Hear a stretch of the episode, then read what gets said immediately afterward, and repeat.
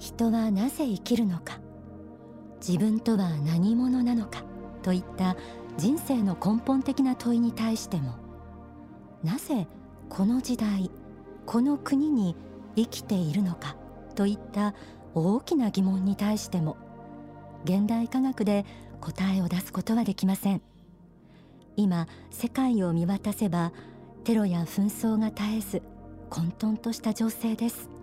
皆さんも緊張感を持って見つめていることと思います。そんな皆さんに宗教的視点霊的人生観を道しるべの一つとしてお伝えしている天使のモーニングコール。先週から2週連続でタイムリーな内容も含めて非常に大きな視点で説かれた大川隆法総裁の講演をダイジェストでお送りしています。今皆さんにぜひ知ってほしい視点です。今日お送りするのは講演の後半部分。8月2日東京ドームで人類の選択と題されて発信されたこの講演の内容皆さんと一緒にまた聞いていきます。最後には解説を幸福の科学専務理事里村栄一さんにお願いします。では人類の選択。後半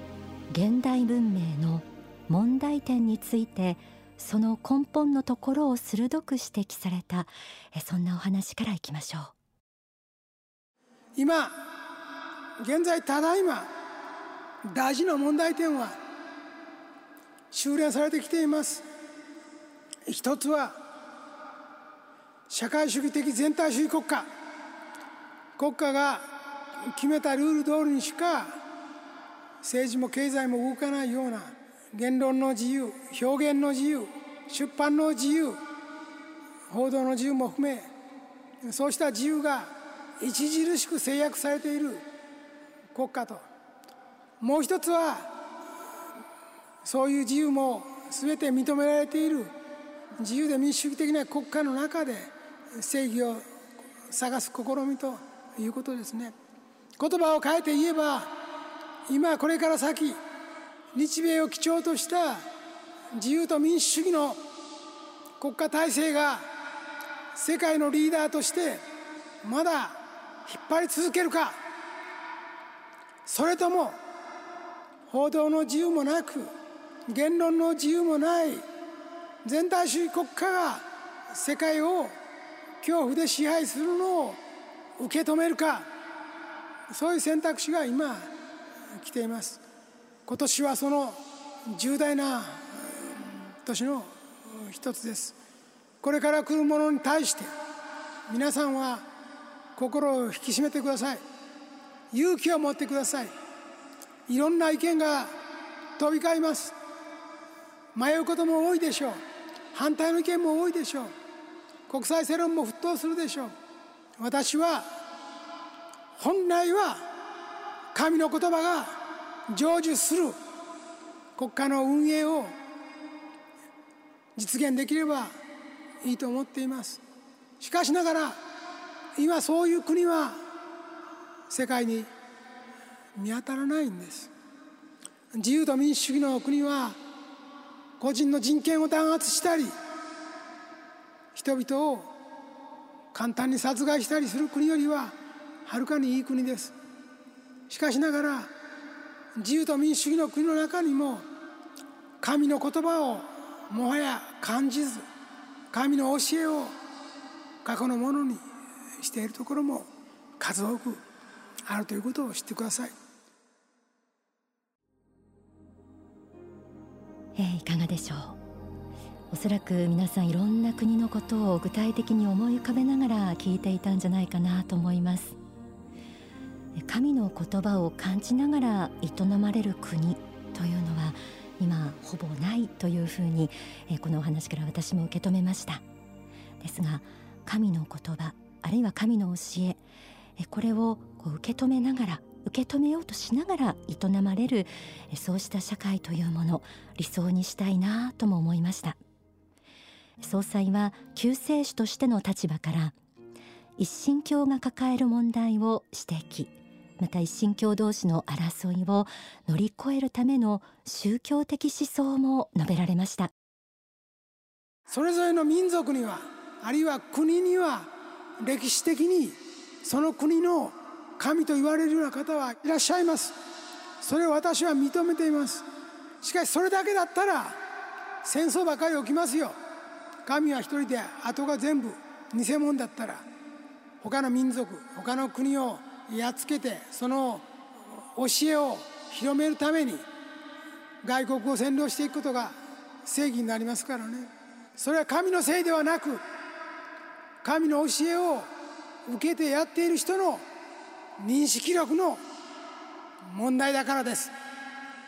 今私はあなた方に言う。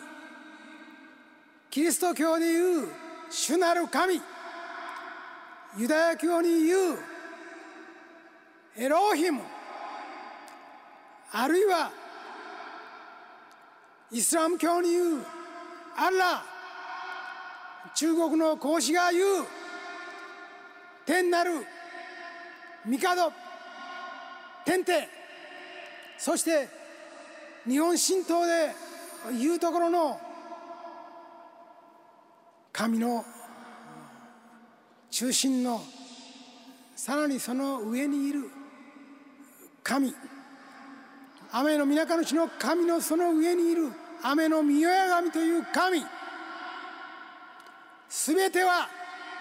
一人なんだと。いうことです。だからどの宗教も民族性や文化性の違いによって考え方が違っているかもしれないけれども元なるものは一つであってさまざまに魂を磨きながらこの地上で修行している仲間であるということに変わりはないのだということを知っていただきたい。民族の壁を越えるために天正輪廻という仕組みも作りました。今日本人でも過去世は日本人でないことがあります。ヨーロッパ人であったり中国人であったり韓国人であったりまたその逆であったりすることもあります。そういう魂経験をしまた男女の両方の経験もして人間は理解する器を広げようとしているんです。お聞きの方の中には宗教があるから宗教同士の争いがあるのではないかという疑問を持っている方も多いと思います。ですがここで改めて認識を深めたいのは神々をまとめる思考心がいるということです。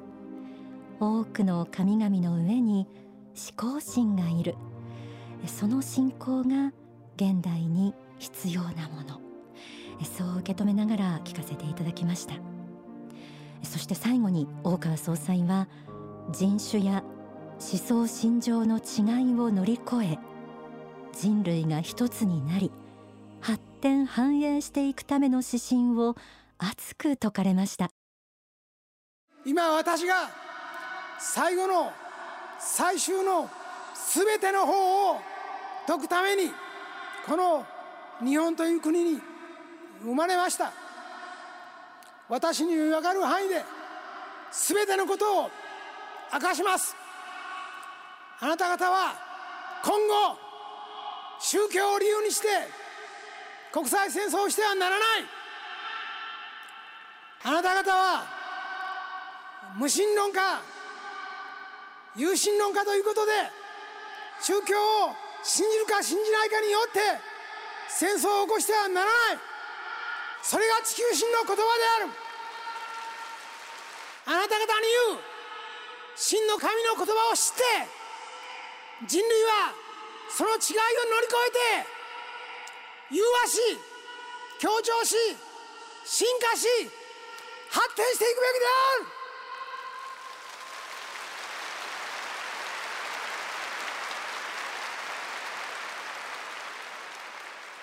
これは地球神エルカンターレの言葉である。あなた方の心に刻んで人類は一つであり地上的な争いを乗り越える。神なる存在を信じてその下に自由と民主主義を掲げる。世界をこれから続けていくことを選び取るんだ。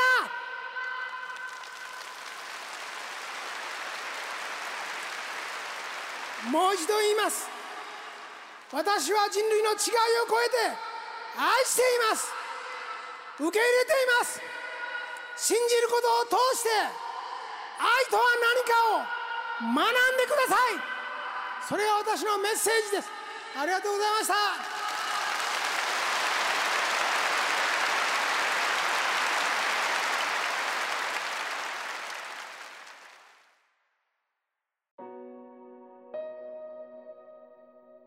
え里村さんよろしくお願いいたします。はいよろしくお願いします。もう後半に行くにつれて本当にこう本気の資縮というかある意味命がけの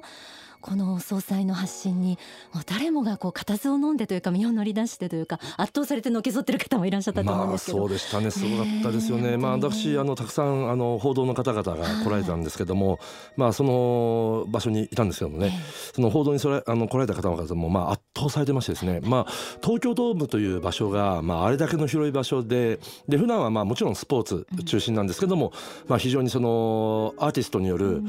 大規模なパフォーマンスも行われる、まあそういう中で一人の方がお話をするということをあれだけの大勢の方5万人が聞くっていうことはもうないので大変ですね。そういうシチュエーションさらにその内容を含めてですね圧倒されてたっていう感じでしたね。最後にはもう本当にあのもう誰もそれこそ茶化すなんてことが絶対できないだろうというぐらいの、ええ、もうあの信者の方なんかはもちろんそのうわーという思いそしてあの私はあの信者じゃない方もう初めての方なんかもお誘いしてたんですけれどももう一つ一つのこう内容がしっかりこうインプットされてたんですね後日話をしていると。でその思考心の存在の話とか人類創造の話まで出たねっていうようなことまであの言ってたんですけれども、改めてこのエルカンターレという存在里村さんから解説いただけるでしょうはいそうですね、まあ、あの大川隆法総裁の言葉に出てきたエルカンターレ主エルカンターレというですねお名前というのは、まあ、あのご講演の中でもありましたけれども、まあ、例えばイエス・キリストが聖書の中で、えー、父なる神あるいは主なる神という言葉で呼ぶ。あるいは、えー、イスラム教ではアラーという名前出てくる。あるいはユダヤ教ではですねエロヒムという名前。さらに、えー、日本神道系ではですね雨の都主の神のその上にいる存在、雨の宮の神。まあいろいろな宗教において実はその教祖だったりその中心となる神様のさらにその上に神様がいるっていうのはおぼろげに今まで人類史の中では語られてたんだけれども今回その一体存在とはどういうものかということに関してエルカンターレという名前であるということが、まあ、大川総裁によって明らかにされたということなんですね。まあ、これですから、まあ、このエルカンターレがまあ資源の神思考神という存在でそのいろいろな側面をですね各時代にいろいろな地域でいろんな形で愛に中心を置いて法を説いたり、うん、あるいは正義に中心を置いて法を説いたり平等に中心を置いて法を説いたっていうのが地球上のさまざまな地域にある宗教のまあ、本来のスタート地点なんです。ところがどうしてもその後でその法を教えを受け止める側がそうしたものをですねこう世界的なワイドな存在として捉えることができないがゆえに自分たちだけの神様と。あるいは神様この自分たちの信じる神様以外いないんだというふうにして他は偽物なんだという、まあ、こうした認識力の不足から実は宗教による争いというものが起きてきたんだということも、まあ、今回改めて大川総裁からまあ指摘されたということですね。世情を見るに今最も必要な視点ですね。まあそうなんですよね。ですからあの今回のですねその東京ドームの人類の選択というこのご講演はですね、まあ私見るとまああの白倉さんおっしゃるようにタイムリーだと、まあ、今現在のですねいろんなその東アジアにある、まあ、戦争の危機も含めてあるいは今ヨーロッパでもずっとテロがやまないと、まあ、この状況も含めて全てを解決に持っていく一つの考え方をが提示されたという意味で、まあ、非常にタイムリーなんだけれどもこれですね、えー、縦軸で時間軸で見るとですね、決して必ずしも今だけのやはり教えではないと、やはり人類史のいろんな局面においてどうしても我々人類の側のですね認識が浅いがゆえにこれ起こりがちなことです。こう人種問題でもそうですけど自分たちだけが正しいとかそういう立場に立って他者をえ否定するあるいは差別する。だからこういうものとは残念ながらまだまだ人類ですねそこを克服できてない。これ考えますとこれは今だけじゃなくてこれから遠い未来にあたっても当然多くの方にその聞いていただければならない、えー、そういう内容だなというふうに私は当日感じましたですね。いろいろな問題こう科学文明の発達というのは国の科学自体もすごくそれはもうあのいいことだと捉えて、はい、発展繁栄というのは一つのもう使命のぐらいに思われてますけれども、まあ、一方でその神の声を聞かずしてのその成り立ち営みっていうのがもう問題だっていうお言葉もありましたよね。このあたりはこう、まあ、信仰との関わりでしょうかどう考えたらいいでしょうか。もうね今白倉さんおっしゃったようにね科学の進歩はすごい大事なことなんですよ、はい、素晴らしいんですよ、うん。これだけこう科学が発展して通信の自由が飛躍的に広がった。これはまあスマホをお持ちの多くの方がね感じていらっしゃる、で当然それだけじゃなくて移動の自由が増えた、もう飛行機でどこへでも行けます。もう素晴らしいことなんです。素晴らしいがゆえに逆に言うとちょっとした火種が世界中にたちまち広がるっていうのが現代なんです。実はそのヨーロッパで起きているテロが例えばアメリカに飛び火したりあるいは東南アジアでも飛び火してます。みんなそういう移動の自由通信の自由こうした科学の発展を伴って実はそういう火種が簡単に世界に広がって、今ややもすると科学の発展によって多くの人を人命を一瞬にして奪い去るような兵器も生まれてしまったがゆえに人類は実は未曾有の危機を迎えていると。うんそうすると科学だけによってこれが解決できなければ一体何があるかというと人類はもう一つ宗教というもの神を信じる心というものをですねもう一つの軸としてずっと持ってきました。まあこうしたその宗教の中には確かに現代においてちょっと適応性がまああ遅れててですねそのややもすると銃を縛るような形で見れるものも、はい、はい、ありますけれども一方においてですねやはり誰も見てなくても神様は見てるとかですね、あるいは自分のことを先に死んだお父さんお母さんあるいはおじいちゃんおばあちゃんが応援してくれてるっていうそこから勇気をもらうとか実は結構ですねやってはいけないこと、あるいはそうした勇気をもらうっていう形で力もですね、こうした宗教や神を信じるっていう心から頂いてきたと。そうするとまあ現代見ますとねこうした神を信じる心とそして科学が両立することでやってはいけないことと人類としてやるべきことというのが見えてくる。したがってまあ、やはり21世紀の現代ほど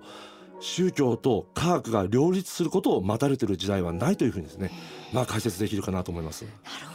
で私たち改めてここで考えなきゃいけないのは現在進行形で私たちこうしたラジオを通じてあるいは新聞だテレビださまざまなものを通じて我々報道の自由言論の自由は当然だと思っています。しかし今回のですねご講演の中で大川総裁非常にこの言論の自由報道の自由の重要性について触れられました、なぜか民主主義を支えるものがこうしたものだからです。でさらにその上には個人個人が言論の自由信教の自由を持ってるというねこういう人権があると。うん。でこのようにですね民主主義はやはりそうした人権を認めないとそのものが成り立たない。つまりそうしたものを認めない政治家が選べることはない。一方で民主主義ではない体制においてつまり国のトップが選挙という手段によらずに選ばれるようなところにおいては国民個人個人のそうした人権とかあまり守らなければいけないというですね歯止めがかからないがゆえに今さまざまなですねその言論の自由報道の自由に対するこう圧力があったりさらに国民が強制、えー、収容所にいられるようなことで不幸が続いていると、まあ、そういう国々が科学でもって大きな力を持ってきている。まあそれに対して私たちは改めてですね一人一人の人権や命を守ることの大切さを訴えていかなきゃいけないんじゃないかなと思いますね。ありがとうございます。人権や命の大切さとねいろんな人が口にします。でもその根本が分かった。その意味の根本が分かった。そんなご講演ではなかったでしょうか、はい、えー、人類の選択。東京ドームでの8月2日の大講演会、えー、先週と今週2週にわたってお届けしてきました。最後に解説を専務理事の里村栄一さんにいただきました。里村さんありがとうございました。どうもありがとうございました